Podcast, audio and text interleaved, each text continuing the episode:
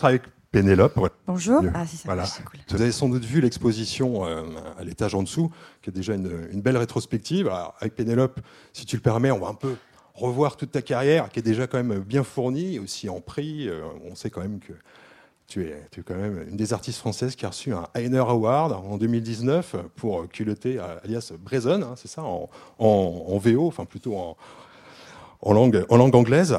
Euh, juste euh, dans une des bah, une interview qu'on avait faite ensemble, bon là je peux me permettre de, citer, tu disais juste que toi quand tu lisais la bande dessinée jeune, bah, aimais bien Gottlieb et tout ça, mais finalement que euh, quand tu voyais dans les pilotes de ton papa euh, cher pour toi c'était la femme qui faisait la BD, c'était un, c'était un métier qui, était d'homme. Et quand, en fait, comment tu as pris conscience que toi aussi tu pouvais être dessinatrice de bande dessinée? Déjà, je pense que comme beaucoup d'enfants, je me disais pas que c'était un métier. C'est-à-dire que je voyais des bandes dessinées, pour moi, elles étaient faites comme ça par magie, elles tombaient du ciel dans des, dans des Astérix, et puis j'arrivais pas à me dire qu'il y avait des gens qui le faisaient. Euh, ce qui, la différence, c'était que quand je voyais euh, Cellulite ou Agrippine, c'était des personnages féminins, en fait. C'était surtout ça. Je me disais, ah, il y a des BD qui, qui parlent de, filles, en fait.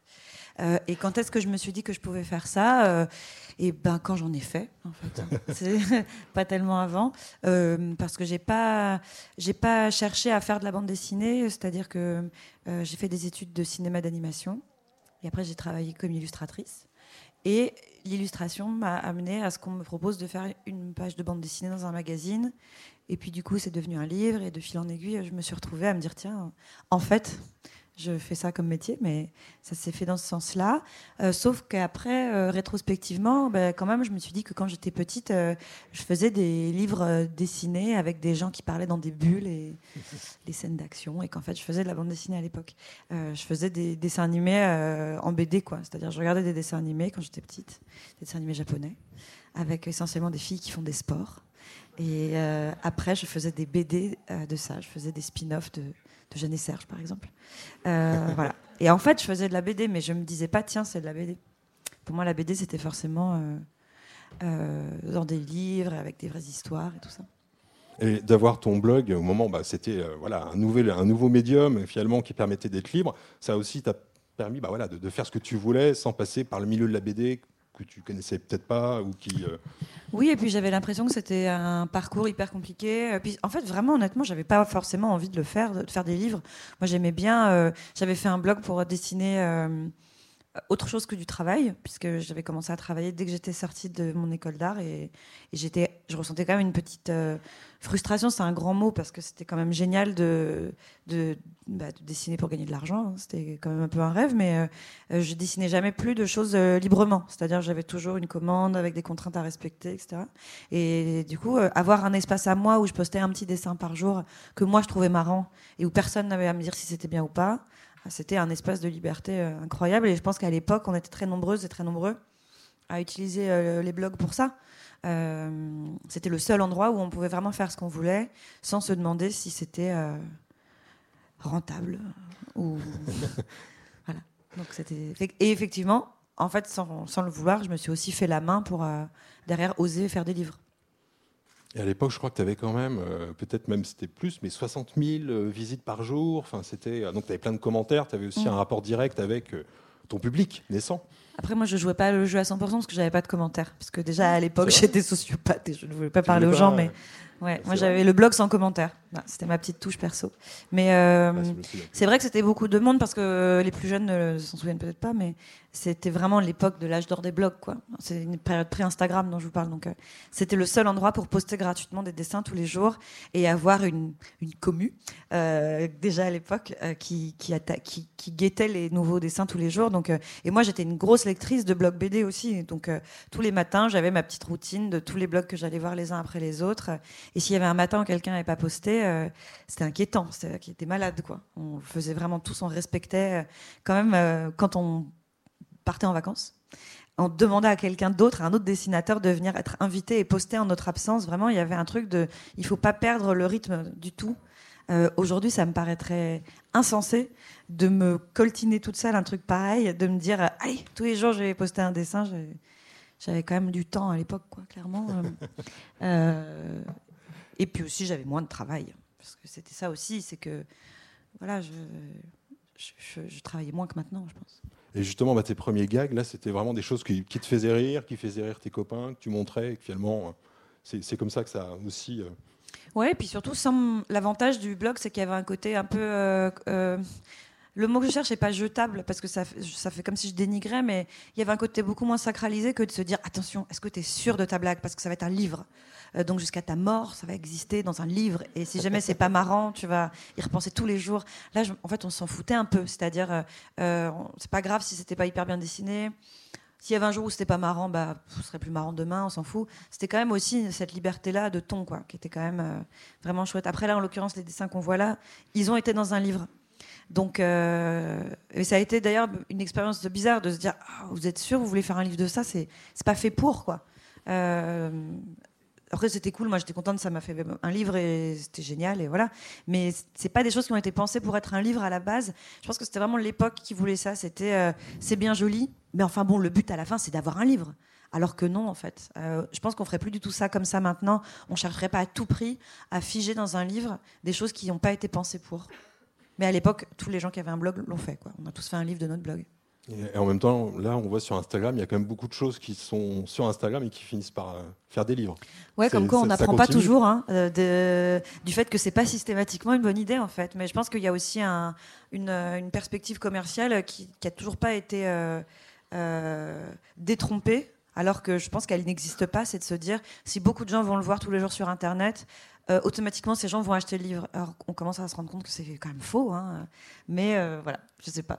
qu'il faudra encore en faire pendant 20 ans pour se dire peut-être que tout n'est pas forcément imprimable. bon, voilà. Voilà, maintenant, il y, a le personnage de Joséphine. Alors, tu l'as conçu euh, comme une alter ego? Comment, comment tu l'avais conçu Alors, je l'ai conçu comme une commande, puisque donc c'était cette fameuse bande dessinée qui m'a été commandée par un magazine, qui m'a demandé d'inventer un personnage qu'on retrouverait toutes les semaines pour vivre ces petites aventures. Donc, je l'ai conçu pas du tout comme un alter ego, je l'ai conçu comme mon premier personnage de fiction. Euh, et donc j'ai réfléchi aux perspectives scénaristiques euh, qu'il fallait qu'il soit en elle, c'est-à-dire euh, inventer ses copains, sa famille, son travail, etc., pour pouvoir après avoir et puis une galerie de personnages pour faire un peu son, son petit village d'Astérix à elle.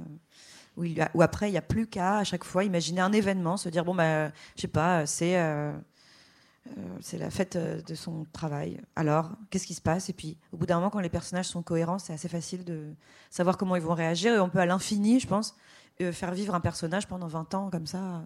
C'est assez confort pour apprendre à, écrire des histoires. Donc, il y a eu quand même trois albums de Joséphine de films ensuite. Tu as, été surprise aussi, enfin, contente de la résonance que, que, le personnage a eu quand même assez rapidement. Oui, c'était super. Bah, c'est toujours cool d'avoir une attente euh, quand on sort un nouveau livre et de se dire que les gens euh, ont envie de le lire. Euh, et puis vraiment, moi, ça a été une expérimentation super pour c'est la première fois que je faisais des cases. Euh, au tout début, je faisais juste une histoire qui se terminait à la fin de la page. Et puis après, j'ai commencé à, savoir que ce serait un livre. Donc euh, j'essayais d'imaginer aussi une histoire qui traversait tout le livre. Euh, j'ai vraiment fait mes gammes avec Joséphine. et du coup, au moment où ça m'a plus amusé, vraiment à la seconde où ça m'a plus amusé, j'ai arrêté. Voilà. En revanche, euh, je crois qu'il euh, y a quelques années, tu étais en promo au Japon et il y avait beaucoup de fans euh, japonais de, Joséphine qui te disaient Ouais, est-ce que vous allez en faire un autre album Le saut dans le temps, quoi, de me dire Et à quand la suite de Joséphine? Je me suis dit Waouh bah jamais, en fait. c'est drôle comme question. Ouais, bah c'est intéressant. Après, c'est un autre sujet, mais ce qui est hyper intéressant quand on a la chance d'avoir ces livres qui voyagent, c'est de voir quelle partie de notre travail plaît dans les différents pays et d'être parfois assez perplexe, quoi.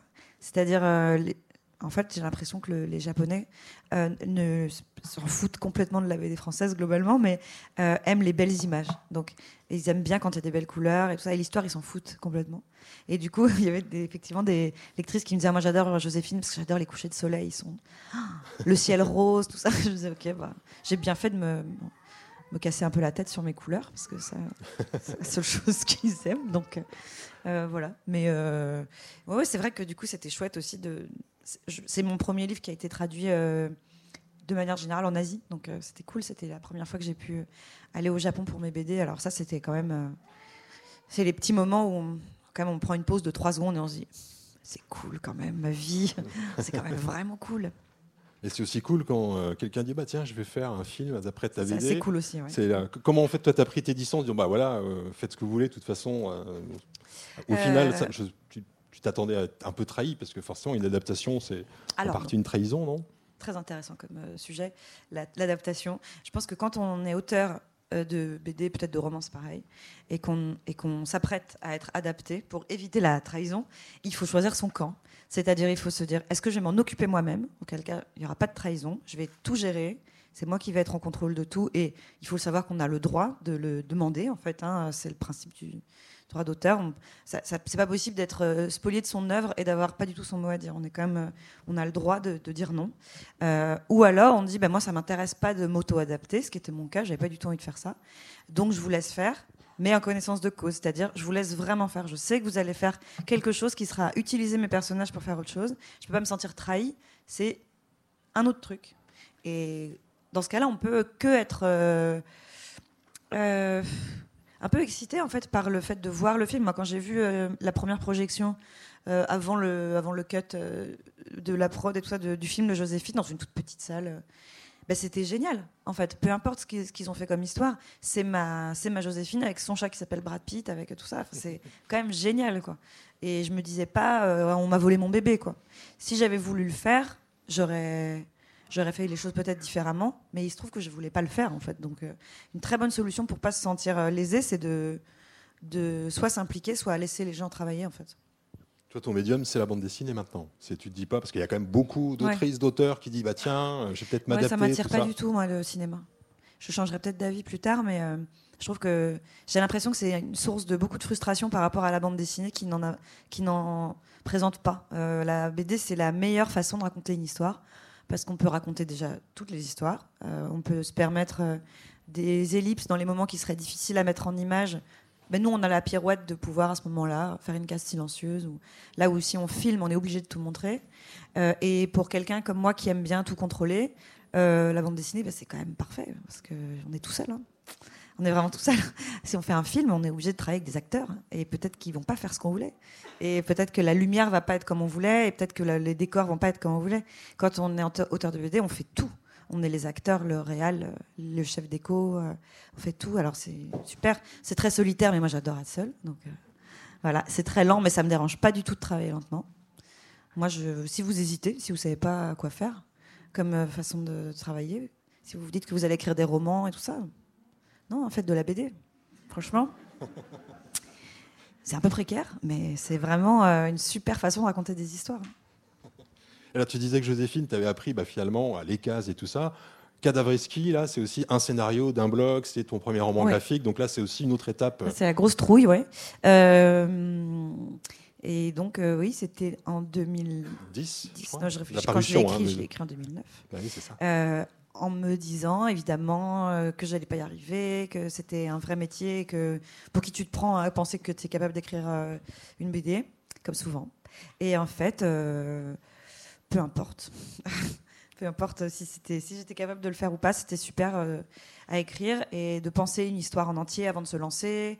Et c'était vraiment une étape hyper importante euh, pour moi, parce que je me suis dit, je ne sais pas si le résultat est ce que j'aurais voulu dans l'idéal, mais j'ai adoré le faire. Et je pense que c'était le début d'un long processus pour moi, qui a été de comprendre ce qui était important dans mes livres et de comprendre que c'était vraiment, vraiment pas du tout le que la finalité, c'était pas ce qu'il allait en rester comme objet par rapport à ce que je disais plus tôt, euh, qui était attention quand même, c'est un livre, ça va être comme ça pour toujours après, ça va être gravé dans le marbre, et de me dire oui, mais en fait, toi, tes propres livres, tu les reliras jamais. Ça, il faut savoir qu'en fait, nos livres, on les relit pas. En fait, au bout d'un moment, on s'en fout.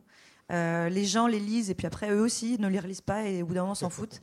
Euh, et la seule chose qui restera, c'est comment s'est passé cette année, année et demie, deux ans à travailler sur ce livre. Et moi, quand je vois des pages de Cadavrexki, que je n'ai pas vu depuis longtemps, euh, je me rappelle de tout, de tout ce que je faisais, ce que j'écoutais comme musique et où j'étais en l'écrivant et en le dessinant. Et c'est une capsule temps euh, géniale. Voilà. Donc j'étais hyper heureuse de le dessiner. je me suis éclatée à dessiner ça et euh, à dessiner son mec qui pète avant qu'elle ferme la porte. Voilà. C'était super.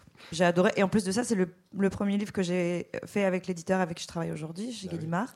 Et du coup, c'était aussi le début de plein de choses. Donc, donc j'aime beaucoup ce livre. globalement, j'aime tous mes livres. Hein. Il n'y en a aucun dont je vais vous dire, euh, pas ouf celui-là. J'aime tous mes livres. Mais... Et, là, pour euh, Cadaveski, tu avais tout écrit euh, vraiment avant de dessiner ou c'est les deux en même temps Ah non, non, j'avais tout écrit comme une bonne élève de terminale L euh, qui a fait son plan et qui l'a fait valider par l'éditeur et tout ça. Et j'avais très très peur et donc je collais à mon plan vraiment phrase par phrase en me disant, j'avais écrit vraiment comme des chapitres parce que en fait, je, pensais que je n'avais pas la méthode et qu'il en existait une. Or, la réalité, c'est qu'il n'y en a pas. Mais donc, euh, on fait tous un peu notre sauce, quoi. Et c'est là où moi, j'ai commencé à travailler comme ça. Et en fait, ça m'est resté. Je continue à construire mes livres comme une élève de terminale L, quoi. Voilà. En me disant, hein, introduction, développement, conclusion. Parce que moi, ça me réussit de faire comme ça. Ça me rassure. Ça me donne une colonne vertébrale autour de laquelle, petit à petit, je rajoute des couches d'histoire. Mais j'ai besoin de, à tout moment, pouvoir me dire, t'inquiète pas tu as ton plan, c'est bon, tu n'es pas euh, complètement dans le vide. Alors que je connais des auteurs euh, que ça angoisse complètement cette méthode et qui eux ont besoin de ne pas savoir comment ça va se terminer pendant qu'ils écrivent, ce qui pour moi est une crise d'angoisse assurée, mais pour eux c'est voilà, il y a des gens qui aiment plus la liberté que moi, je pense. Et toi, en fait, c'est quoi? C'est un mini-roman, une nouvelle, ou c'est vraiment un synopsis? C'est quoi? incompréhensible pour quelqu'un d'extérieur. Euh, mon truc, c'est un mélange de euh, de mots, de flèches, de gribouilles, de croquis. Certaines cases, au contraire, hyper dessinées. On ne sait pas pourquoi, en plein milieu. En fait, je pense que c'est ce qu'il y a de plus proche d'une mise en scène dans mon cerveau et il faut trouver un moyen de la recracher par écrit. Donc, c'est pas du texte, c'est pas des dessins, c'est un truc entre les deux. Mais moi, j'arrive très bien à m'y retrouver après alors que vraiment personne ne peut. Hein. Euh, c'est pour ça que parfois, quand pour des expos, des trucs comme ça, on me dit oui, si vous avez des, croquis préparatoires à nous montrer, je dis oh, mais non, mais je peux pas du tout vous montrer ça parce que vous allez déjà pas savoir dans quel sens on prend la feuille, c'est vraiment incompréhensible. Mais moi, c'est très clair. alors, est-ce que c'est une coïncidence? Mais juste après, tu enchaînes deux albums avec deux scénaristes, en tout cas deux auteurs qui vont t'offrir un scénario. Comment ça s'est passé en fait Donc euh, la page blanche avec Boulet, puis après Star of the Stars avec Johan Sfar. Alors ce qui est marrant, c'est que la chronologie, c'est que je pense que j'ai commencé la page blanche avant d'avoir fini. Ah, oui. Je sais plus. C'est la saison des bronchiolites. euh... Parce qu'il est sorti en 2012, euh, la page blanche. Oui, ouais, mais je me souviens, pareil, je me souviens quand je le dessinais, et ce que je voyais de ma fenêtre, donc c'est très clair dans ma tête. Euh, alors en fait, c'est ça. On m'a proposé la page blanche avant de faire Kadrexki. Je crois, c'est ça. Et, mais c'est ça, bien sûr, mais oui, en fait, tout, tout a un sens. On m'a proposé de faire une BD euh, chez Delcourt avant Cadavrexki. Et à l'époque, j'avais dit Oh oui, mais alors avec un scénariste, parce que moi, je me sens pas d'écrire une histoire toute seule, car j'étais jeune et je n'avais pas confiance en moi. Et euh, je me suis dit, oh moi, je ne peux pas écrire un scénario, je ne sais pas faire ça. Et donc, à l'époque, euh, euh, on m'avait dit, bah, très bien, comme tu es copine avec Boulet, est-ce que tu veux faire le livre avec Boulet Du coup, ce serait simple pour vous, comme vous vous connaissez bien et tout ça. Et j'avais dit, super. Et effectivement, Boulet m'avait écrit cette histoire géniale, où j'ai pu, comme vous pouvez le constater, m'éclater sur mes couchers de soleil rose encore, mon trademark. et c'était super. Et c'était génial. Et j'ai découvert que c'était génial de pouvoir se concentrer que sur le dessin. D'avoir à nouveau une autre colonne vertébrale qui est quelqu'un d'autre qui dit T'inquiète, l'histoire c'est moi. Toi, fais des beaux dessins. Et c'était génial parce que j'adore euh, quand même faire des beaux dessins aussi. Et soigner mes couleurs. Et je me suis vraiment régalée sur les couleurs dans la page blanche parce qu'en plus il y a plein d'ambiances qui n'ont rien à voir avec ce que moi j'aurais écrit. C'est l'intérêt aussi d'un scénariste, c'est qu'il nous emmène à des endroits où on n'irait pas euh, nous-mêmes par, euh, par, trouille de dessin. Quand il m'a dit, bon, il y aura une scène où il y aura des explosions avec des hélicoptères et tout, euh, évidemment que moi, je ne serais jamais allée là-dedans toute seule. Donc, c'était génial à faire. C'était vraiment hyper marrant à dessiner, des cadrages auxquels j'aurais pas pensé, etc.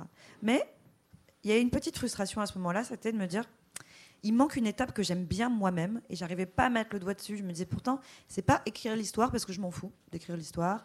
Je sais pas, il manque un truc. En fait, ce qui me manquait, c'était la mise en scène. C'est-à-dire que j'ai pas, c'est pas, il manquait la partie qu'en fait j'aime le plus, qui est la partie euh, gribouille incompréhensible pour tout le monde. Donc ça a été aussi un apprentissage de me dire super expérience, j'ai adoré euh, dessiner pour quelqu'un d'autre, mais euh, il y a un truc qui me manquait. Et j'ai mis une deuxième couche sur ce gâteau après en faisant Stars avec Johan, Stars of the Stars, en me disant ok, essayons avec un autre scénariste et non des moindres. Euh, et quand c'est Joanne qui m'a proposé de faire cette BD en me disant, je pense que l'histoire que j'ai en tête, elle irait mieux avec ton dessin à toi. Est-ce que ça te dit?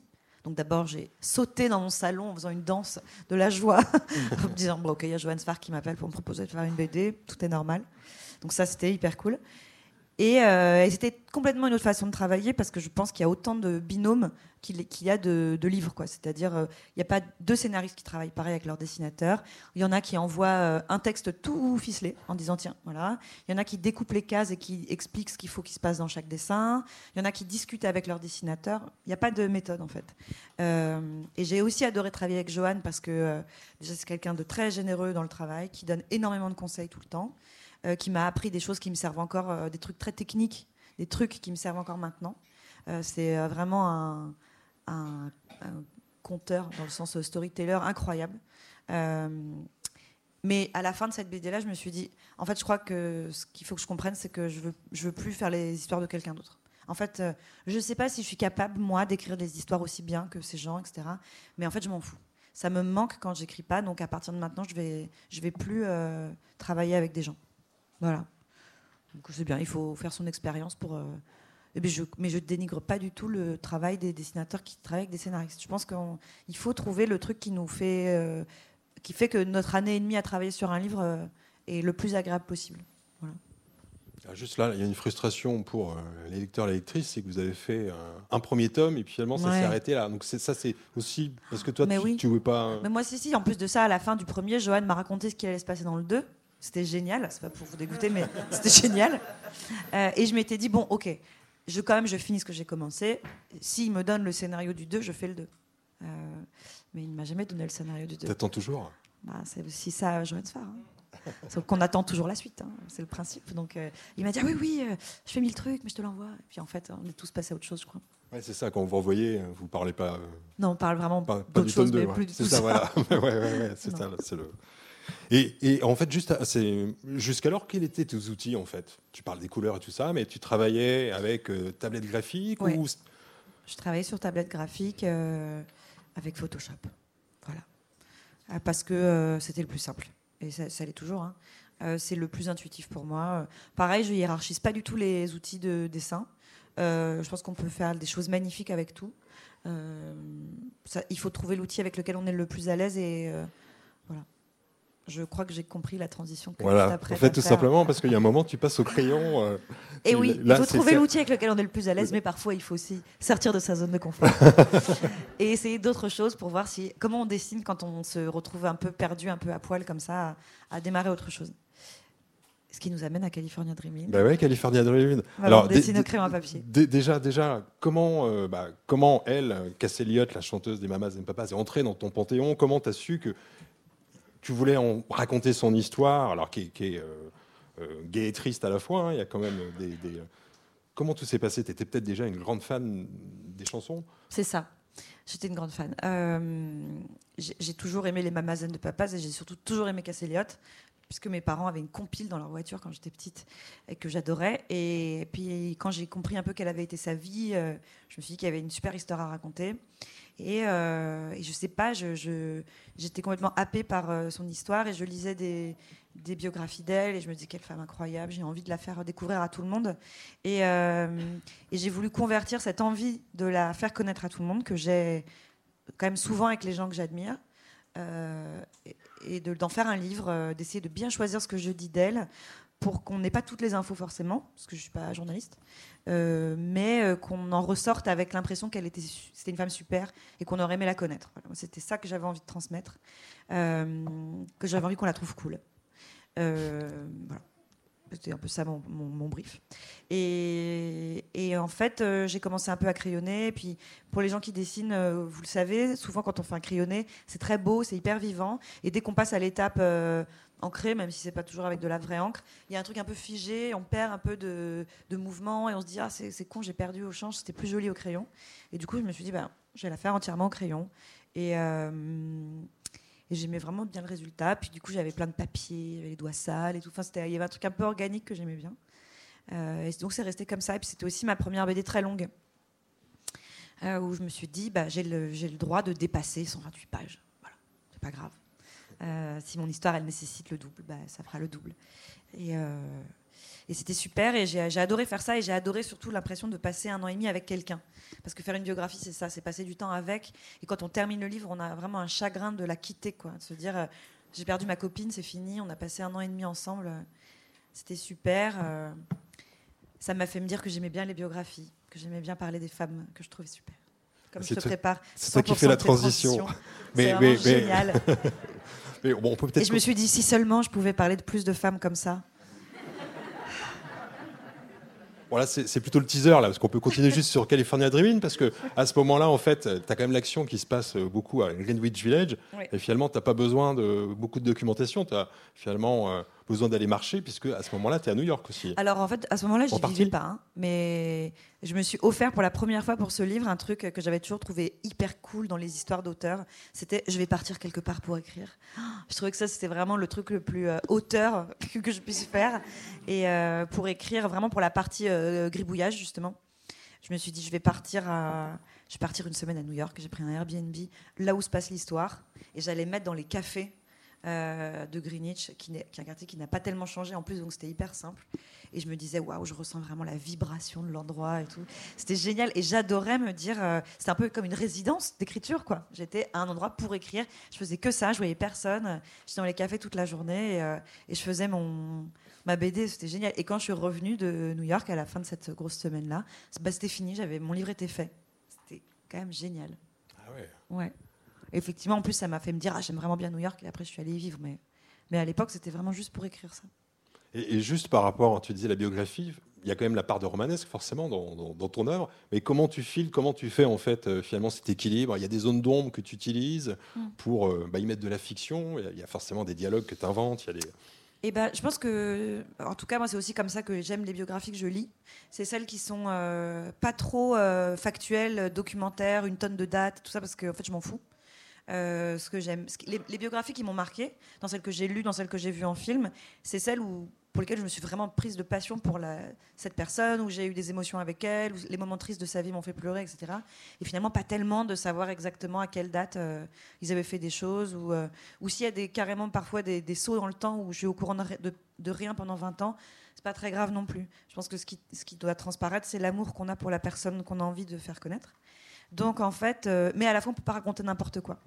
On ne peut pas euh, faire une euh, fiction de la vie de quelqu'un, alors qu'il y a des vrais gens euh, impliqués dans l'histoire et que potentiellement les gens peuvent vérifier et se dire mais tu racontes n'importe quoi en fait. Donc je pense que ce qui est une bonne façon de travailler pour moi, c'est prendre comme matériau de départ des, faits, de la réalité, dans son cas à elle, où elle est née, qu'est-ce que ses parents faisaient comme métier, qu'est-ce qu'elle avait comme frères et sœurs, euh, comment s'est passé en gros de son enfance dans les grandes lignes, est-ce que ses parents étaient plutôt riches, plutôt pauvres. Ça, c'est des éléments qui en plus apportent plein de choses pour le scénario, donc c'est super.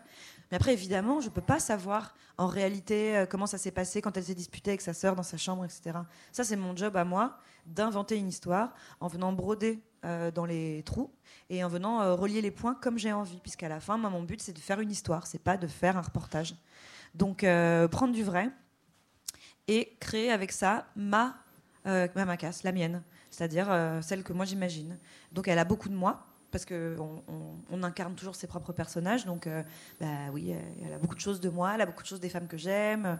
Et voilà, tous les personnages de California Dreaming ont les têtes de gens que je connais. Ça, ça, me permet surtout d'être sûr qu'ils ont toujours la même tête d'une case à l'autre, puisque ça, c'est quand même un vrai défi. donc, je prends des gens que je connais, ça aide. C'est une astuce que je vous offre gratuitement, les dessinateurs de BD. Voilà. Prenez des gens que vous connaissez. Euh, euh, et, voilà, et à la fin, euh, j'espère vraiment que les gens ne disent pas en refermant le livre, j'ai appris plein de choses. parce que c'est pas du tout mon but. Il n'y a rien de pire et rien de plus prétentieux que de se dire, je vais essayer que les gens apprennent des choses avec mes livres. Pitié, non. j'espère que les gens, en fermant le bouquin, se disent, j'ai envie d'écouter tout ce qu'elle a chanté et, elle a l'air incroyable et je, suis trop content d'avoir découvert cette femme. Quoi. Voilà. Parce que le reste si vraiment ça nous intéresse, bah, il faut lire des vraies biographies, euh, écrites par des historiens. Ça, c'est mieux. Hein. Il a eu une sortie américaine. Est-ce que tu sais s'il y a des proches ou euh, des, ayants droit? Enfin, as eu des, Alors, moi, j'ai eu des nouvelles des ayants droit puisqu'ils ne m'ont pas autorisé à utiliser les paroles de la chanson dans le livre. Donc, euh, on a eu des bonnes nouvelles. Toujours sympa, ça fait plaisir. voilà. Sympa, sympa. Mais sinon, non, ce qui était chouette, c'est qu'à un moment, je suis allée avec le livre à Baltimore euh, pour un salon et que Baltimore c'est la ville d'origine de Cass et c'est là où elle a été à l'école et au lycée et que euh, dans la salle j'avais plusieurs personnes qui avaient euh, à peu près l'âge de mes parents et qui, à la fin, pendant les questions-réponses, la main levée, disait Ah, c'est intéressant parce que moi, j'étais en classe avec elle. Et je me suis dit Wow, putain, c'est fou. Et du coup, après, j'avais mille questions. Et elle me disait Ah, vous avez vraiment bien rendu l'esprit qu'il y avait dans notre lycée à l'époque et tout. C'était genre, les vrais gens de là-bas, quoi. Donc, ça, c'était assez cool. Mais sinon, non, j'ai eu peu de. J'ai eu peu de contact avec. Euh, avec des, bah, déjà, ils sont tous morts hein, maintenant, à part Michel. mais sinon, ouais. Voilà, comme tu disais, c'est cool de faire euh, un livre sur une femme que tu admires. Après, ça t'a donné l'envie de faire plein d'histoires sur plein de femmes que tu admirais. c'est ça. Il y a vraiment un lien direct. Euh, ah, il y a un lien direct. C'est quand j'ai terminé euh, California Dreaming, je me suis dit, et maintenant, j'ai très envie de faire une biographie de Katia Kraft. Voilà. Et, et j'ai vraiment réfléchi à ça et à ce que j'avais comme élément pour faire ça. Et puis, au moment où j'étais presque décidée, je me suis dit, non, j'ai envie de faire une biographie de Peggy Guggenheim en fait. Ah, comment je vais faire? Il y a trop de femmes, il y a trop de femmes. Et quand soudain je me suis dit, et si on en choisissait 30 Et voilà, et qu'on faisait les culottés. Et c'était un moment où, euh, avec, le, avec Le Monde, avec le journal Le Monde, on cherchait un format de quelque chose d'épisode, de, de, quelque chose que je pouvais faire un peu toutes les semaines pour eux. Et donc euh, je me suis dit, je pense qu'on va faire d'une pierre deux coups.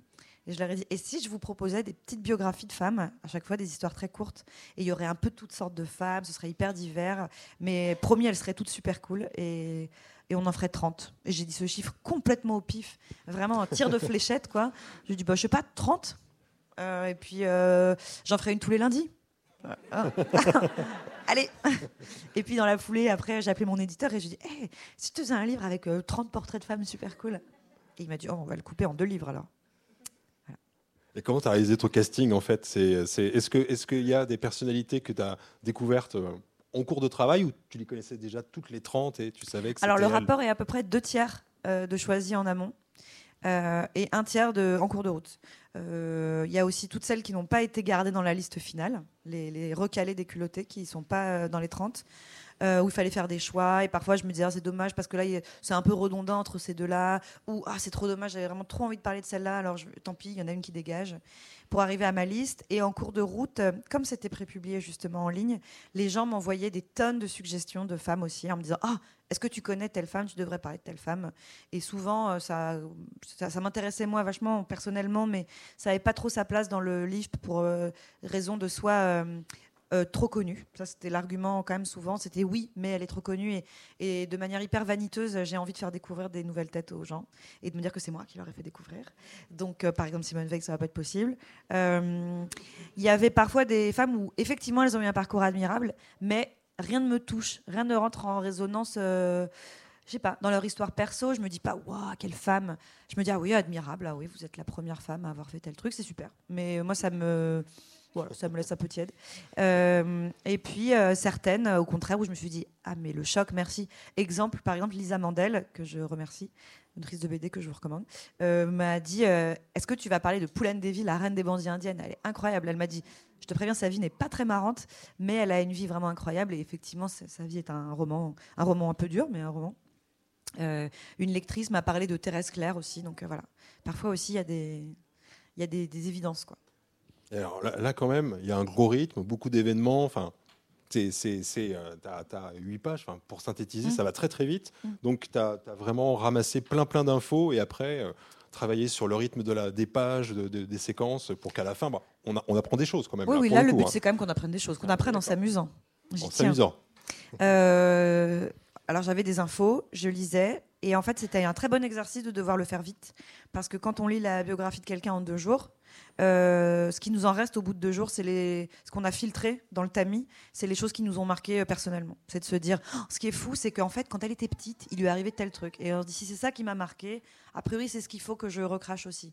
Et globalement, mon angle pour les culottés, c'était, comme c'est des histoires très courtes, il faut qu'il y ait un pivot dans leur histoire à chacune, et je vais écrire l'histoire autour de cet événement-là. Et l'événement qui m'intéressait dans chacun de leurs parcours, c'était le moment, le déclic, où chacune d'entre elles s'est dit, ça suffit, à partir de maintenant, on va faire les choses comme moi j'ai décidé.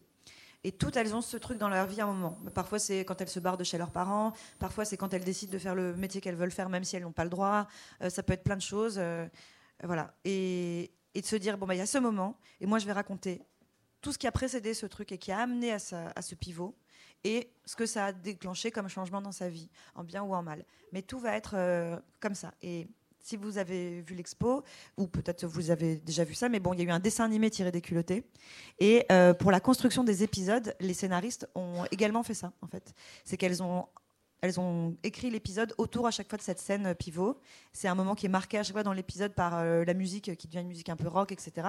Et du coup, quand on le voit à l'image, je trouve que c'est hyper galvanisant. Moi, ça me fout les chialades à chaque fois parce que c'est hyper beau. C'est le moment où elles disent Et maintenant, c'est terminé. Et là, il y a le truc de batterie qui commence. Et c'est hyper cool. Et c'est parce qu'en fait, elles ont, elles aussi, repris ce système-là. Et ce qui était intéressant, c'est que moi, je suis très peu intervenue sur les épisodes des culottés. Mais je suis intervenue pour ça. C'est que quand elles écrivaient, elles me disaient on est d'accord que le point fort de son histoire, c'est quand il lui arrive tel truc. Et que en 90% du temps, je disais, mais oui, bien sûr. Et une ou deux fois, je disais, ah non, pas exactement. Mais c'est très rare. Globalement, euh, en fait, euh, assez naturellement, on est tous emportés par les mêmes choses. Quoi. Donc, euh, notamment quand c'est des femmes qui disent, allez, ça suffit, vous commencez tous à me gonfler. on est tous obligés d'être un peu transportés par ça. Quoi. Alors, chaque semaine, c'était. Tu retrouvais l'envie pour un nouveau personnage c'était, J'en faisais d'avance. Oui, pour avoir le droit d'être malade, parce que c'était mon angoisse. Parce que je me disais, mais si j'ai la crève, comment je vais faire? Donc j'en avais quand même quelques-unes d'avance. Mais oui, et au bout d'un moment aussi, ce qui devenait quand même un peu addictif, enfin pas addictif, mais qui était le moment plaisant, c'était une fois que c'était posté, c'est d'avoir les retours. Quoi. Je retrouvais en fait quand même un peu un truc un peu blog. Quoi. C'était de me dire, euh, c'est lundi, euh, moi, euh, je sais que le truc que j'ai posté aujourd'hui, je me suis tellement mis de trucs cool dedans, j'ai hâte d'avoir les retours. Et il y avait ce truc immédiat, hyper chouette de la publication en ligne qui était, c'est tout de suite par rapport à quand on fait un livre. là, par exemple, pour vous donner un ordre d'idée, la BD qui sort là dans deux semaines, moi j'ai fini de la dessiner en mai. Donc c'est une attente euh, de se dire j'ai hâte. Bon, j'ai hâte, ah, j'ai hâte, j'ai hâte. Bon, bah, j'ai hâte, mais en même temps, là, c'est dans trois mois. En fait, ça, ça retombe, quoi. Alors que quand on poste un truc et qu'on se dit attention, hop, et qu'on attend et que tout de suite les gens disent euh, que c'est cool, bah, ça fait quand même vraiment plaisir. Et pareil, euh, quelqu'un demande si tu vas faire culotter 3. Non, c'est fini. Hein, voilà, maintenant. Désolé. T'aimes bien passer à autre chose en fait. Mais surtout, j'avais prévu 30 et il y en a 30. Ah Donc je me suis pas du tout dit que c'était une longue série où il y en aurait plein. Et, voilà. Et puis euh, euh, à un moment, euh, je me suis interrogée et l'idée d'y revenir, déjà, je trouvais ça assez opportuniste. et puis vraiment, et c'est c'est super que ce soit sur cette page-là que je dis ça parce que c'est vraiment la page qui me fout le plus les poils dans la vie de Tove Johnson. Ah Tove Johnson n'a jamais perdu de vue ses priorités, comme vous pouvez le lire, et j'ai vraiment fait de sa, de sa vision du travail la mienne. Je lui ai complètement volé ça. C'est vraiment, vraiment d'expérience. Les choses que je fais en n'ayant pas envie de les faire, ça fait de très mauvais résultats. Voilà. Si je fais des, des culottés supplémentaires en me disant, allez, quand même, ce serait bien, tout ça, ce sera vraiment pourri. Je le sais, c'est sûr. Ça se sentira que vraiment je l'ai fait euh, dans la contrainte et que j'avais pas envie et ça fera un très mauvais livre. Donc euh, il vaut mieux faire les trucs qu'on a envie de faire, ça fait des meilleurs livres. Après, tu as vu qu'il y avait d'autres personnes étaient plus opportunistes que toi et hein, un peu surfaient sur ton phénomène, enfin sur ton, sur ton succès. Mais non. Bah, si, un peu. Mais bon, c'est pas grave non plus. C'est pas très grave non plus. Non, c'est ça. Le, Alors... Pour le coup, je serais en train de continuer à faire mon tome 8 de culotté, ça me ferait chier. c'est mon business, laissez-le moi. Mais euh, du coup, c'est pas grave. Il n'y a, a, pas une culottée que tu n'as pas faite que tu regrettes vraiment, où tu dis Ah, s'il avait pu, euh, non, c'est euh, la 31e non, pas du tout. Euh, et puis ça m'empêche pas, moi, de continuer à m'intéresser à de découvrir tous les jours des femmes que je trouve super, de continuer à me nourrir de ça, à lire des biographies, à recommander aux gens de lire des livres euh, sur des femmes que je trouve. Puis bon, je pense qu'il y a aussi quelque chose qui infuse de toute façon dans notre époque maintenant, qui est que globalement, on s'y intéresse tous. Euh, on redécouvre des femmes qui ont été invisibilisées. C'est aussi un peu dans dans l'air pour tout le monde ça donc euh, ça me quitte pas. C'est pas pour autant que je me dis voilà ça c'est fini. Enfin c'est pas les pins quoi. C'est pas genre maintenant c'est terminé euh, on passe à autre chose. Donc euh, ça c'est vraiment une rêve de très vieille personne ce que j'ai viens de faire. De dire les, les, POG non mais bon voilà. Je sais pas je sais pas ce que c'est la mode chez les jeunes aujourd'hui. Voilà. Mais les trucs de toutes les couleurs où on les retourne à l'envers là. Voilà voilà. Ben non, c'est pas, pas ça les femmes. les femmes, ça va durer.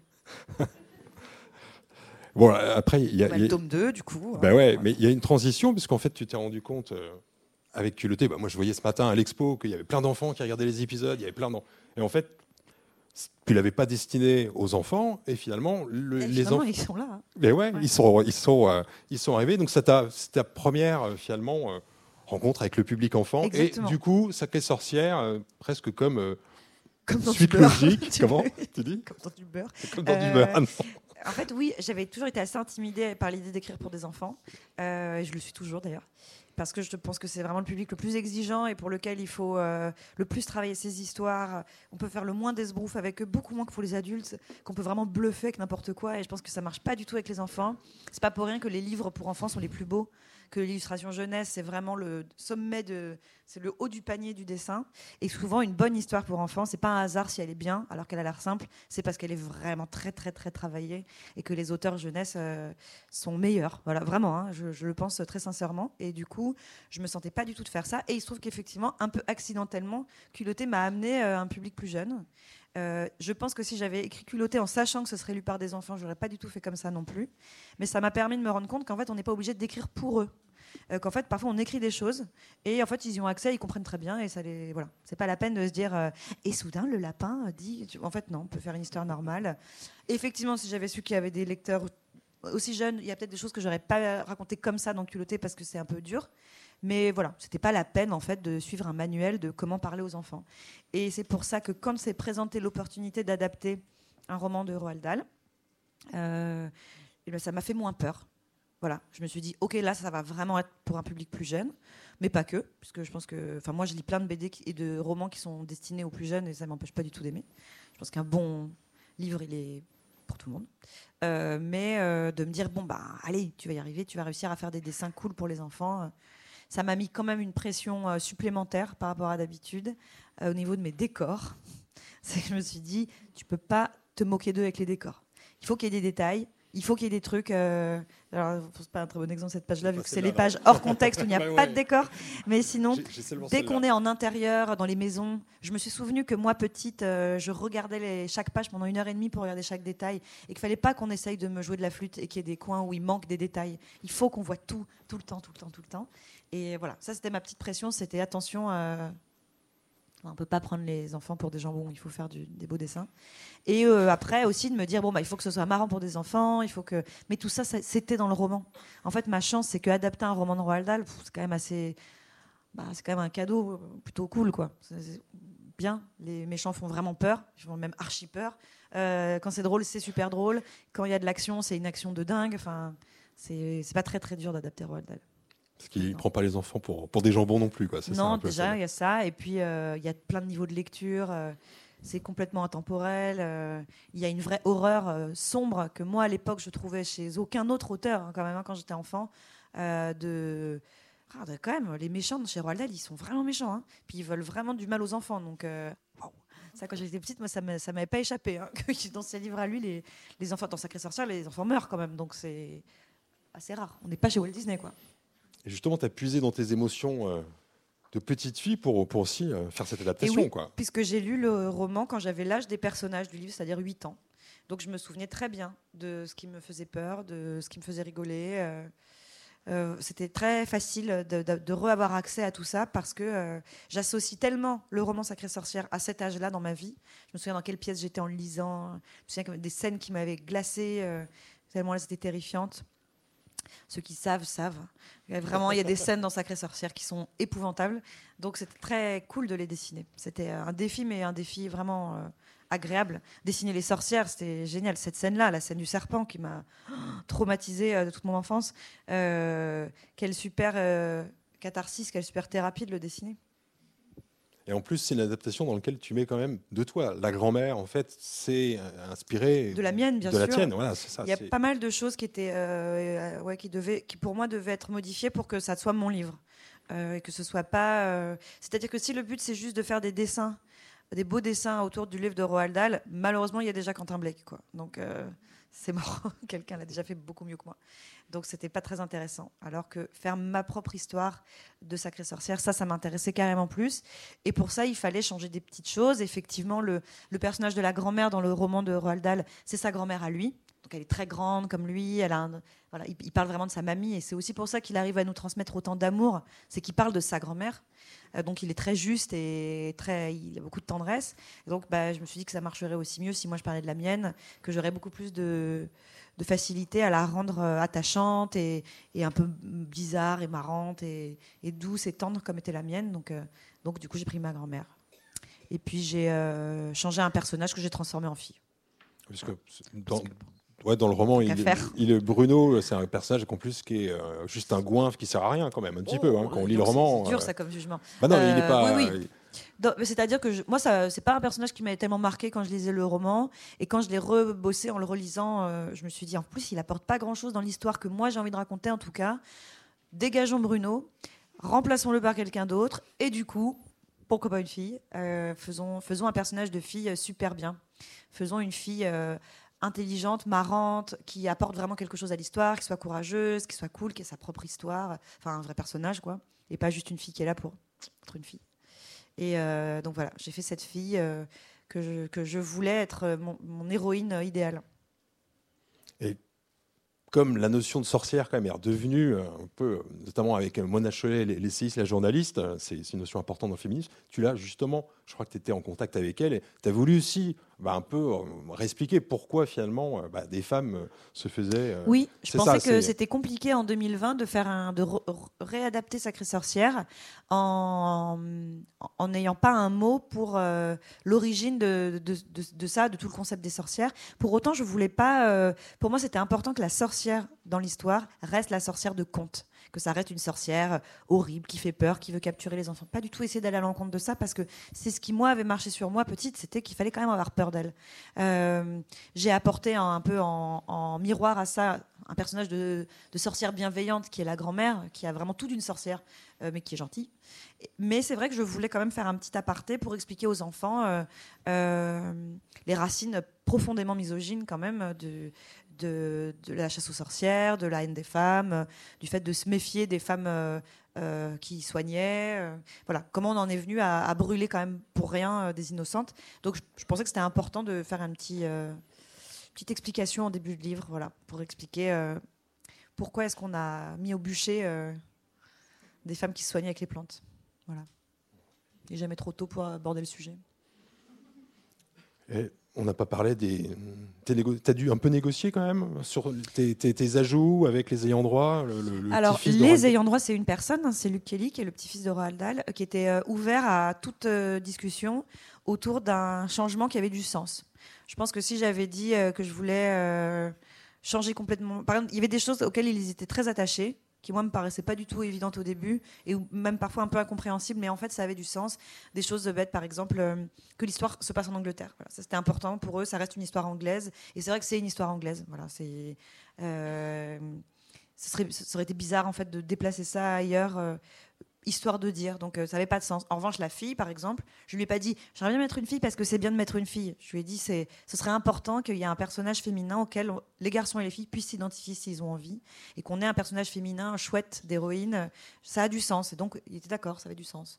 Euh, il y avait euh, et puis il y avait aussi des choses qui, moi, m'avaient échappé euh, en lisant le livre. Et, c'était bien qu'il me les rappelle, des thèmes qui traversent le livre et que j'avais un peu perdu de vue. Euh, sur le fait notamment que, un truc qui me revient, qui m'avait dit, et bien sûr, c'était que c'était important que j'accentue le fait que. Est-ce que tout le monde l'a lu ou est-ce que je vais spoiler à fond si je. Vous avez une vague idée de l'histoire? Ok. les autres, bouchez-vous les oreilles pendant deux minutes. Le héros est transformé en souris. Euh, à la moitié du livre, donc ça va, c'est un spoiler acceptable. Et euh, Luc m'a dit fais attention à un truc, c'est qu'il faut qu'on comprenne que la grand-mère aime toujours son petit-fils énormément à la folie, même quand il est une souris, parce que c'est important que les enfants comprennent qu'on les aimera quoi qu'il arrive. On s'en fout de leur apparence, on les aimera toujours. évidemment que c'est pour ça qu'on aime autant la grand-mère dans Sacré Sorcière. J'avais pas pensé. En fait, moi, je vois pas les ficelles. Et c'est le genre de choses qui était très utile qui m'a dit et qui m'a fait que j'ai pu euh, construire mon histoire en gardant ça en tête, en rajoutant une scène où elle, le dit vraiment. Et donc, en fait, c'était plus un apport euh, de l'avoir en, backup que vraiment une contrainte. Alors, quelque chose que quand on lit Sacré Sorcière, c'est pas du tout apparent, mais tu l'as fait de manière totalement nomade. Tu étais euh, autour du monde, aux États-Unis, en ouais, bah, j'étais en promo des culottés, donc euh, c'était la, un peu la fête de l'iPad. Euh, c'est vrai que il y a des pages, pour le coup, je disais que je me souviens où je les ai toutes faites. ouais, je vois même les pages que j'ai faites dans un train. non, c'était c'est l'album autour du monde. Mais c'est marrant, ça, reste une période de ma vie aussi où c'est vrai que j'étais en promo tout le temps. Euh, pour que c'est une, une, histoire avant le Covid que je vous raconte. C'est l'histoire où on voyageait tout le temps. euh, et j'étais pas souvent chez moi. Ouais. Donc euh, c'est un livre de, de train et de salle d'attente. Et pour toi, comment tu vois à chaque fois la technique? Elle, elle, s'adapte aux circonstances, euh, au fond, à ce que tu veux mettre dans le livre? En fait, tu choisis le. Là, euh, l'iPad effectivement était quand même bien utile vu que j'étais pas trop à un bureau. Euh, et puis je, venais de découvrir quand même le fait qu'on pouvait faire un effet crayon à l'iPad. Alors j'étais vraiment contente. Hein. J'ai tout essayé. Alors cette page particulièrement, alors là il y, a, tout quoi. Il y a du fusain et tout. C'était la découverte. C'était génial. C'était comme California Dreaming mais sans me salir les doigts quoi. Donc c'était génial. Ça, ça m'a pas quitté puisque celui d'après je l'ai aussi fait à l'iPad. On parle un peu du prochain livre? Quand même, les strates, hein, ah qui sort donc maintenant, c'est le, le, 10 novembre. Le 10 novembre, c'est ça, je ne me trompe pas. Voilà, c'est ça. C'est le... Mais il est sur le stand Gallimard aujourd'hui, si vous voulez l'avoir en avant-première mondiale. Ouais. ouais. Vous l'aurez avant tout le reste de la France. Et il est beau. Hein. Il est très très beau. Il est très beau, ouais. Très bel objet. Alors là, finalement, tu reviens à un peu l'autobiographie, mais c'est beaucoup plus profond que ce que tu pouvais faire au début. Là, c'est, tu, tu, racontes vraiment des événements qui t'ont marqué, qui t'ont, euh, qui t'ont construite. Euh, oui, en fait, c'est revenir à l'autobiographie, mais d'une manière qui n'a jamais été euh, euh, celle que j'ai faite. C'est-à-dire que typiquement, mon blog, l'idée, c'était utiliser des choses de ma vie pour faire des sketchs, sans vraiment rentrer dans la réalité. Voilà, rester en surface et faire un truc marrant à regarder avec le café, quoi. Et, et c'était ça le but. Donc il y avait un vrai travail de rendre les choses marrantes, tout tourner en comédie quitte à ce que ce soit des choses qui ne soient pas arrivées à moi, mais en fait, on s'en fout, on n'est pas là pour faire de la biographie. Euh, tandis que là, ce sont que des histoires euh, vraiment personnelles euh, et racontées comme je m'en souviens et en cherchant pas forcément à faire rire. D'ailleurs, il y en a qui sont pas marrantes. Mais mais il y avait un mais en essayant de faire un puzzle de plein de choses qui m'ont construite exactement et qui pas de manière chronologique, pas de manière linéaire et avec surtout une grande diversité de sujets et de, et de parfois c'est des, même des événements qui paraissent complètement anodins, mais ils ont tous eu une importance euh, dans ma vie et ils m'accompagnent encore euh, maintenant, même des trucs de quand j'avais 6 euh, ans ou plus. Voilà. Et parfois... vous voyez ma sœur enceinte, par exemple. C'est des, récits en plus de, de pagination totalement. Parfois, il y a une page Là où bah, finalement c'est à nous d'interpréter, de, de ah, tu donnes pas non plus. Je ne prends pas beaucoup par la main les lecteurs. Je pars du principe qu'ils sont tous intelligents et qu'ils vont comprendre. C'est un livre où je fais le pari de l'intelligence quand même. Mais je suis sûre que ça ne posera pas de problème. Euh, en fait, c'est des histoires que j'ai écrites à plein de moments de ma vie. Euh, pas du tout. Il euh, n'y a pas de moment où je me suis assise en disant allez, je vais écrire mon nouveau livre. Il y a des histoires. Celle-ci, par exemple, je l'ai écrite il y a presque dix ans à un moment où voilà, elle, elle, elle, elle a émergé à ce moment-là. Et puis après, plus rien pendant deux ans. Et puis parfois une comme ça, parfois trois en un mois. Euh, et puis à un moment, j'en avais vraiment beaucoup. Et donc je me suis dit que, en fait, euh, il fallait pas avoir peur d'en faire un livre. Parce que ça s'est vraiment fait dans cet ordre-là. C'est, je fais des histoires pour moi. Je n'arrive à les écrire que parce que je sais que c'est pour moi et que personne ne les lira. Et ça, c'est vraiment un, une libération de se dire c'est pas grave, c'est pas un livre, personne ne va le lire, tu peux écrire ce que tu veux, on s'en fout. Et puis au bout d'un moment, quand c'est fini, euh, se dire allez, en fait, on, va en faire un livre. Mais celle-là, je l'ai redessinée parce qu'elle était un peu datée. J'ai juste refait le dessin parce que mon, trait a un peu changé en 10 ans, et heureusement d'ailleurs. Euh, et mais voilà, y a, ça s'est fait euh, à plein de moments de la vie, très spontanément. Voilà. Puis à un moment, tu t'es dit, ouais, maintenant, je peux les partager. À un moment, je sais pas ça, c'est que je me suis dit, bah, c'était super à écrire. Euh, et l'expérience m'a quand même prouvé à chaque fois que quand c'est cool à écrire, c'est qu'il est temps de le montrer. Parce que si c'est agréable à dessiner, il n'y a pas de raison que ce soit pas agréable à lire. Mais j'avais un petit frein qui était que ça m'embêtait de faire de l'autobiographie, en fait. Que j'avais l'impression déjà que c'était un peu revenir en arrière. Euh, que bah, c'est aussi une façon de se mettre à nu qui, bon, il faut, faut se dire qu'on est prêt à ça aussi. Euh, je raconte des choses quand même assez personnelles dans le livre, mais je pense que ça me fait plus peur et que euh, c'est aussi le privilège de l'âge. C'est qu'on se dit que j'ai pas, j'ai pas à rougir de ma vie, j'ai pas à avoir euh, qu'a priori les choses qui moi me paraissent extraordinaires dans ma vie sont assez classiques et qu'il y a de grandes chances qu'elles soient arrivées à beaucoup de gens en fait, et qu'on peut trouver un caractère universel à des choses très personnelles. Euh, donc voilà, que c'était qu'il fallait faire le pari de se dire allez, ça va bien se passer, c'est pas grave maintenant, je pense que vous avez des questions pour Pénélope. Hein, je, m'en voudrais de, de mobiliser tout le temps. N'hésitez pas. Qui a une question pour Pénélope? Ça serait dommage. Les enfants? Une petite question pour Pénélope? Là-bas, il y a un bras. Ah, il y a un bras. Juste. Bonjour. Bonjour. Merci pour, euh, tout ce partage. Après avoir fait de la biographie, de l'autobiographie, de l'adaptation, quelles sont un peu les idées de projets pour l'avenir? Est-ce que c'est de la fiction? Est-ce que c'est encore de la biographie? Ben, je serais bien incapable de te répondre parce que vraiment, en général, l'idée de mon livre, elle, intervient euh, une semaine avant que je commence à le faire. Quoi. Et en général, euh, c'est. Alors, globalement, une tendance commence à se dégager, c'est que c'est jamais la même chose deux fois. Parce que je m'ennuie très vite. Euh, et je sais pas du tout.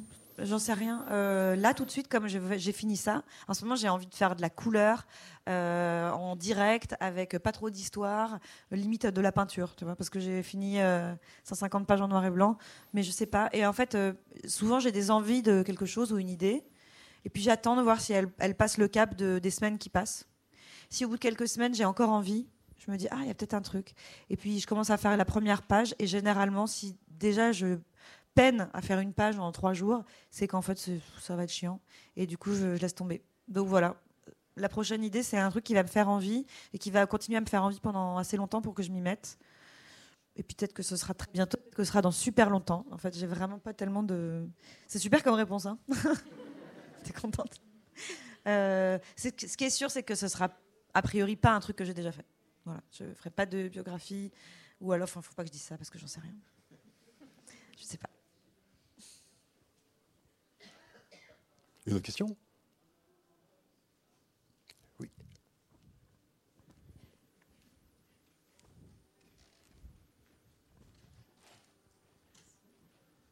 Bonjour. merci pour euh, ce partage également. Euh, quel conseil vous donneriez à quelqu'un qui aujourd'hui voudrait se lancer dans la bande dessinée, euh, vu tout ce qu'on a comme abondance de réseaux sociaux, de moyens, de médiums, de moyens de diffusion également et euh, également via la saturation du marché euh, moi, je ne suis pas toujours très à l'aise pour donner des conseils parce que euh, j'ai commencé à une époque qui est plus tout la même que maintenant. donc, je ne sais pas ce que je ferais si je devais commencer maintenant. C'est vrai que je pense que ça me ferait tourner la tête de me dire comment exister au milieu de un milliard de gens qui postent des trucs super tout le temps. je pense que c'est une chance quand même Instagram c'est une contrainte dans le sens où ça impose un format et ça je pense que ça fait quand même euh, c'est en fait assez ennuyeux ça.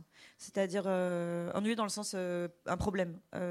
On, dès, le, le, moment où on commence à avoir une idée dans sa tête on la prépare pour Instagram je pense maintenant pour que ça soit fédérateur, que ça fasse du like, etc. Mais aussi dans le format. Tu vois, personne n'irait s'emmerder maintenant à faire des, histoires euh, en, longueur, à la verticale. Il faut que ce soit déroulable, en, tu vois, en, scroll. Enfin, je trouve que ça, conditionne. La, la, forme commence à prendre le pas sur le fond d'une manière qui est embêtante, mais on est un peu tenu à ça. On n'a pas le choix parce que c'est pas possible d'éviter Instagram pour autant. Euh, je pense que c'est quand même un super moyen de. C'est une banalité de dire ça, mais de montrer ton travail qui est extraordinaire sans aucun enjeu. Parce que euh, tu n'es pas moins payé si tu ne postes pas, vu que tu n'es pas payé. C'est l'avantage d'être payé en visibilité. Hein. c'est que ça ne paye pas le loyer, mais au moins c'est constant. Et euh, bah, je pense qu'il faut pas. C'est dur, c'est dur aussi parce que ça t'oblige à montrer ton travail alors que parfois c'est un peu tôt peut-être il y a des choses qu'il ne faut pas montrer trop vite. Il faut les laisser maturer euh, en, soi avant de les sortir parce que c'est très, mon sac, c'est très fragile euh, quelque chose que tu viens de dessiner en termes d'ego. Tu vois, si tu viens de faire quelque chose et que tout de suite 40 personnes te disent hmm, pas ouf, ou pire ne like pas, tu, vas remettre en question complètement tout ton travail, alors que non, en fait, euh, ça veut rien dire et ça peut te décourager complètement. Donc je pense que c'est un peu à double tranchant mais que c'est quand même une bonne façon de le montrer. Et la clé, c'est quand même de montrer.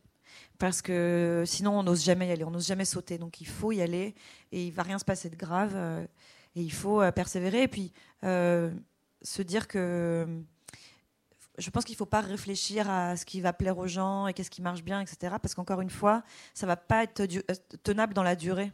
Faire quelque chose qui te qui t'éclate pas du tout toi, tu pourras pas le tenir en fait. Ça va te ça va te, saouler très vite.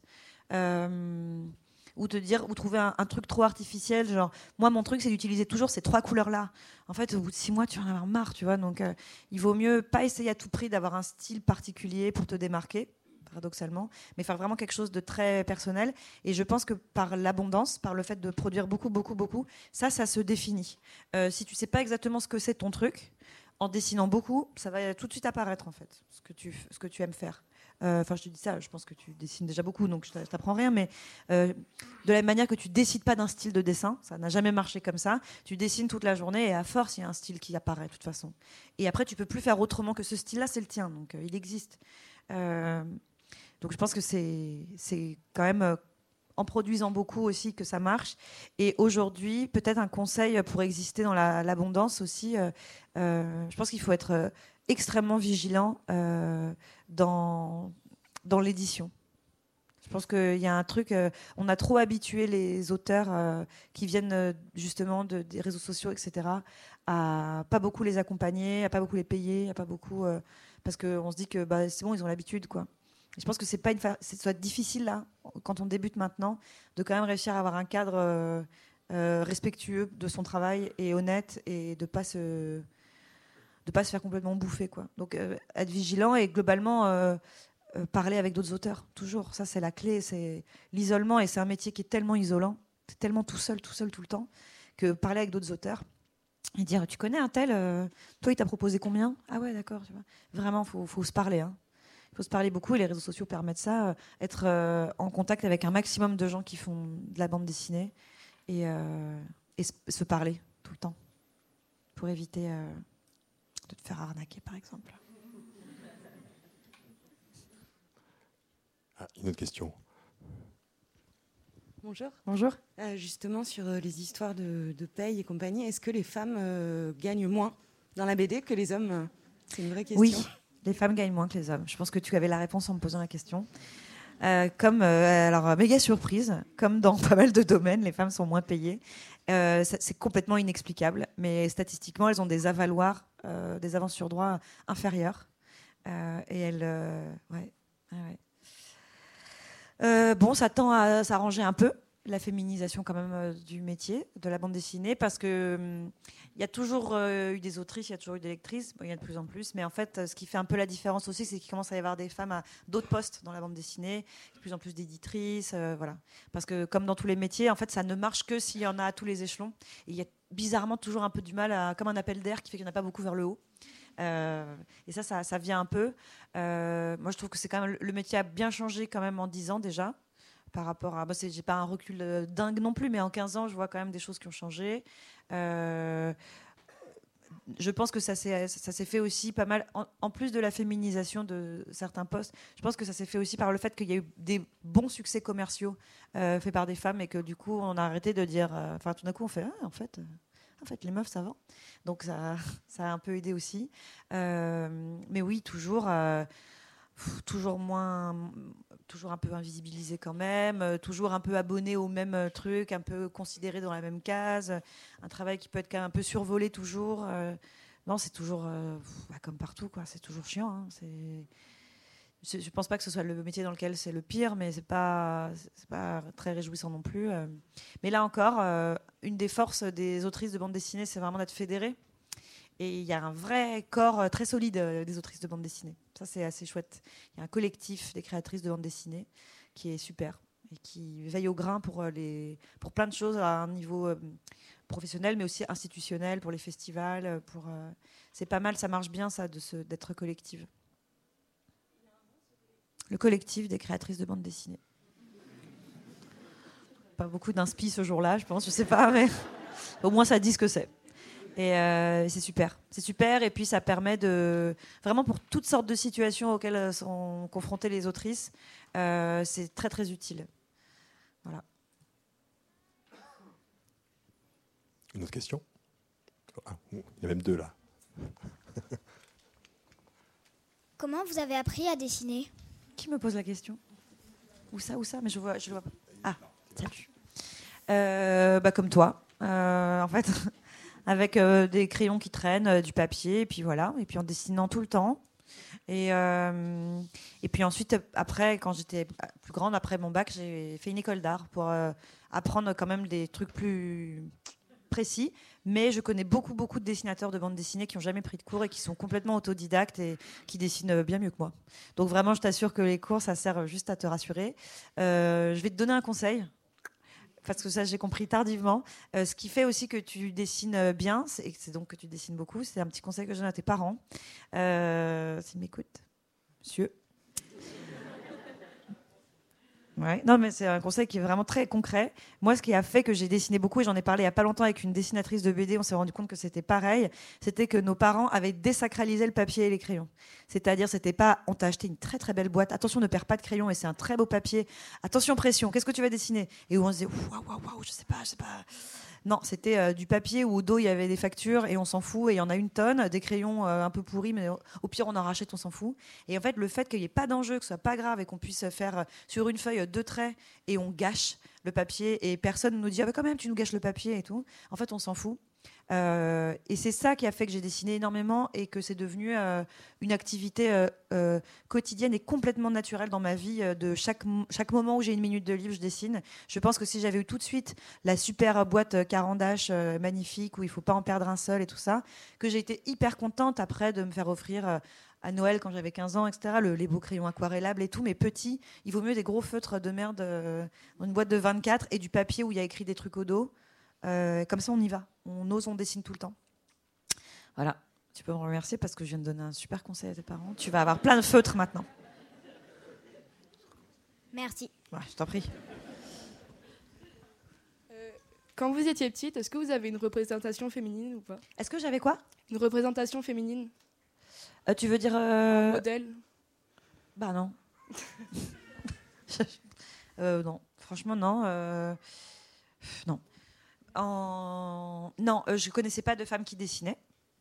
Bon, encore une fois, ce serait mentir de dire ça parce que je connaissais pas non plus de gens qui dessinaient tout court. C'est un métier un peu à part, euh, le dessin, tu vois. Je me disais pas euh, qui sont les autrices de bande dessinée, tu vois. Déjà dessiner et être payée, waouh, ça existe. Donc voilà. Il n'y avait pas de femmes qui faisaient des trucs incroyables. Dans les livres, les femmes n'étaient pas. Enfin, si j'adorais Mafalda, qui était géniale la meilleure, euh, meilleure fille de la BD du monde. Mais c'est tout. C'est pour ça en fait que j'aimais vraiment bien les dessins animés japonais. C'est parce qu'il y avait des filles et qu'elles étaient cool.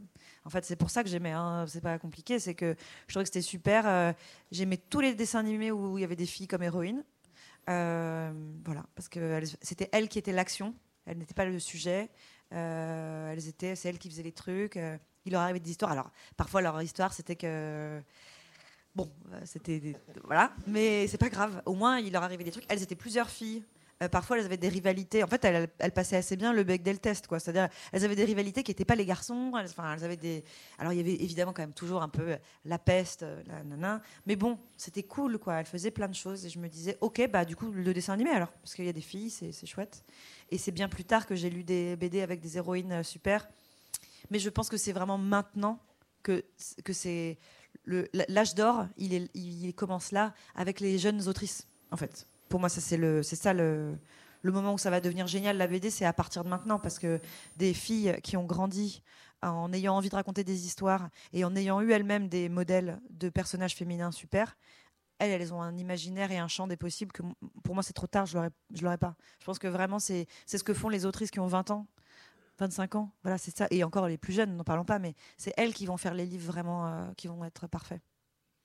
On les, on les guette. dernière question. Si première personne qui dégaine, qui veut. Comme c'est la dernière question, il faudrait qu'elle soit vraiment hyper intéressante et qu'elle et qu'elle laisse les gens réfléchir, méditer sur ce que j'ai dit. qu'elle nous laisse pantois. Eh ben voilà. Bonjour. Euh, je voulais savoir, est-ce que euh, le fait d'avoir des œuvres connues, ça vous a mis la pression pour vos œuvres d'après? Parce que, je sais pas, après le succès de Culotté, le fait de voyager partout et tout, on se dit, euh, oulala, le prochain que je vais faire, il va être scruté de partout, il faudrait que je fasse, je sais pas, plus attention et tout. Carrément. Franchement, hein, pas la pression dans le sens euh, j'espère que les gens vont trouver ça bien, etc. Mais plutôt une pression de, malheureusement, même si c'est ce que je veux, ça pourra pas être euh, dans un petit coin inaperçu. Ça va être hyper regardé, quoi. C'est que ce sera. Euh, j'aurai le sticker, vous voyez pas, mais je l'ai, j'aurai le sticker par l'autrice de culotté sur mes livres, quoi. Donc, les, le, le, dit sticker est là, vous pouvez le constater. Et, en plus, je fais un truc qui n'a rien à voir. Donc vraiment, là, je, me dis, oh là là, mais les gens, ils vont être complètement déstabilisés. Mais euh, ça fout cette pression-là. Euh, à la fois, ça, coche une case euh, de, bon, au pire, maintenant, j'ai fait un livre qui marche bien, quoi. Donc, merde, j'ai le droit de faire un peu ce que je veux on va pas, mon éditeur va pas me dire, ce serait bien de gagner de l'argent. Euh, mais en même temps, euh, ça, peut t'enfermer. Je pense que si jamais j'avais pas, c'est pas pour me jeter des fleurs, mais je pense que si justement je m'étais pas écoutée et que je m'étais dit bon ça serait bien je pense de faire la suite de culotté parce que quand même les gens ont vachement aimé et que j'avais fait justement un culotté 3 un peu pourri euh, à contre cœur un peu nul ça aurait été après c'était terminé je pouvais faire plus que ça en fait moi je suis hyper admirative des gens qui arrivent à tenir une série très longtemps une série de BD et qui garde la qualité jusqu'au bout et qui ne s'ennuie pas en le faisant. Et où je sais que c'est sincère, ils se disent pas, bah de toute façon maintenant je suis obligé de faire ça, c'est ce que les gens aiment. Et il y a aussi des gens qui font des séries comme ça. Et je critique pas parce que c'est vrai que c'est une, pression dans laquelle on est vite pris, quoi, de se dire, euh, à la fois c'est cool, les gens, les gens ils m'aiment aussi quand je fais ça, et on a envie que les gens nous aiment.